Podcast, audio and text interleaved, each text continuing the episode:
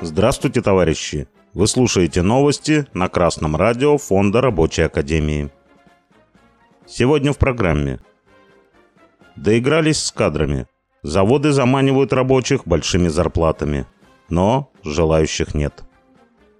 26 июня «Новые известия» опубликовали статью о выросшем спросе на рабочих и инженеров. Сейчас в стране, в которой с 90-х годов разваливали профессионально-техническое образование, катастрофически не хватает работников в производственной сфере.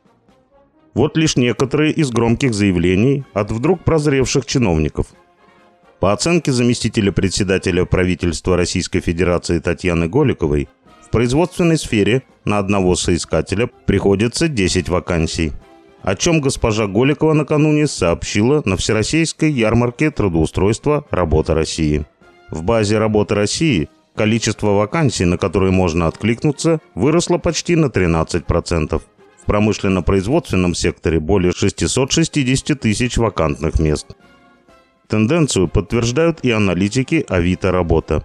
Сфера промышленности показывает значительную динамику прироста предложений о работе. По данным интернет-сервиса, в текущем месяце число вакансий увеличилось на 172% в сравнении с тем же периодом прошлого года.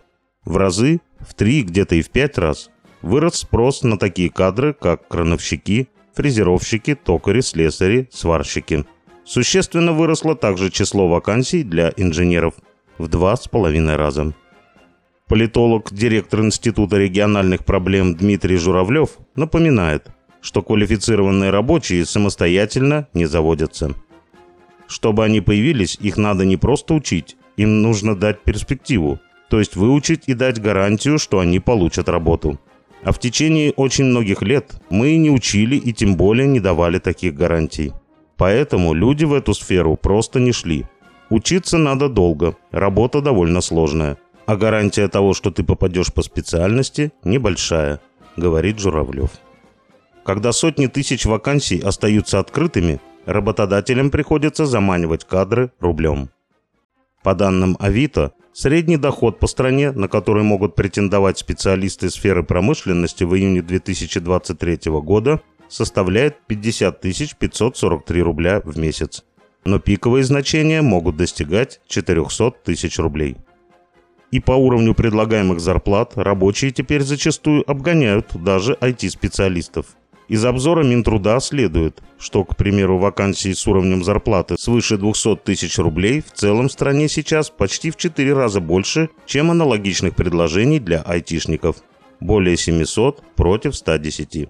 Да и объявления от работодателей, производственников с предлагаемой зарплатой на уровне 100-150 тысяч рублей с избытком. Одних только вакансий для токарей с доходом до 120-150 тысяч рублей – больше всего в Тульской, Архангельской, Свердловской, Московской областях, Санкт-Петербурге, Ханты-Мансийском автономном округе. Так, Уральский завод гражданской авиации ищет операторов станков с ЧПУ, предлагая зарплату до 150 тысяч рублей. Столько же готов платить токарю Уральский турбинный завод. Уралвагонзавод, где, как уже сообщали, наблюдается серьезный кадровый голод, сейчас ищет сварщиков с зарплатой до 135 тысяч рублей. С окладом до 100 тысяч рублей уральские заводы все ищут, ищут, но никак не могут найти операторов станков с ЧПУ, токарей, зуборезчиков, электросварщиков 3-6 разрядов, инженеров-технологов и прочих технарей. И пока статистический бой идет не в пользу работодателей. По данным headhunters.ru, всероссийский прирост вакансий в разделе «Рабочий персонал» только к предыдущему месяцу составил 2% а динамика резюме в этом же разделе оказалась отрицательной – минус 12%. В целом в топ сфер с наибольшей долей вакансий входят производство, рабочий персонал, продажи, розничная торговля, строительство, транспорт и логистика. Дмитрий Журавлев констатирует, с подготовкой специализированных кадров страна опоздала на много лет. Но все равно надо это делать. Только необходимо привязывать это все Училища, техникумы, вузы не должны быть оторваны от производства. Это специалисты, люди штучные. Люди не будут пять лет учиться, а техническое образование намного дороже по себестоимости, чем гуманитарное. не зная, что они потом получат работу. Только при связке школа, колледж, вуз, место работы – это все заработает, говорит политолог Журавлев. Именно так, напоминает он, в режиме тотального дефицита кадров действуют богатейшие компании. Роснефть, Газпром, Росатом и другие гиганты выращивают под себя нужных специалистов, за что платят вузам. Но вот основные работодатели вузам не платят. Логика у них проста. Зачем платить? Работники и так никуда не денутся, придут. Вот мы и доигрались с таким подходом, заключил Журавлев. И пока ситуация безвыходная. Миллионы обученных за последние годы гуманитариев к станку сейчас не встанут. А по оценке Минтруда, именно промышленность – один из крупнейших по численности сегментов рынка труда. И из 34 миллионов работников крупного и среднего бизнеса свыше 5 миллионов приходится именно на промышленный сектор. И завести мигрантов по такой схеме нельзя. Тот, кто имеет хорошую профессию, по логике банальной иммиграции просто не поедет. Такие люди идут только под прямое приглашение. Мужиков с лопатами сколько хочешь можно завести, а специалиста надо уговорить, гарантировать ему работу, жилье и так далее. А на нашу зарплату жилье легко не купишь, резюмировал политолог.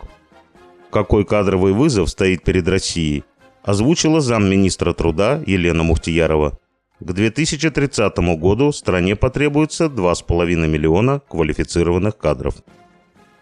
Вынужденный рост промышленного производства, вызванный возросшими потребностями военно-промышленного комплекса, увеличивает спрос на рабочих и возвышает их роль в общественном сознании. Буржуазному государству и крупному капиталу придется приложить усилия для подготовки новых рабочих кадров, а рабочим необходимо воспользоваться нынешней ситуацией, организовываться, учиться действовать коллективно, соединяться в профсоюзы и совместно добиваться улучшений своего положения. Только активным участием рабочих коллективов в жизни своих предприятий, путем отстаивания своих интересов, можно этот вынужденный временный рост промышленного производства сделать постоянным и планомерным. С вами был Беркутов Марк с коммунистическим приветом из Маловишера.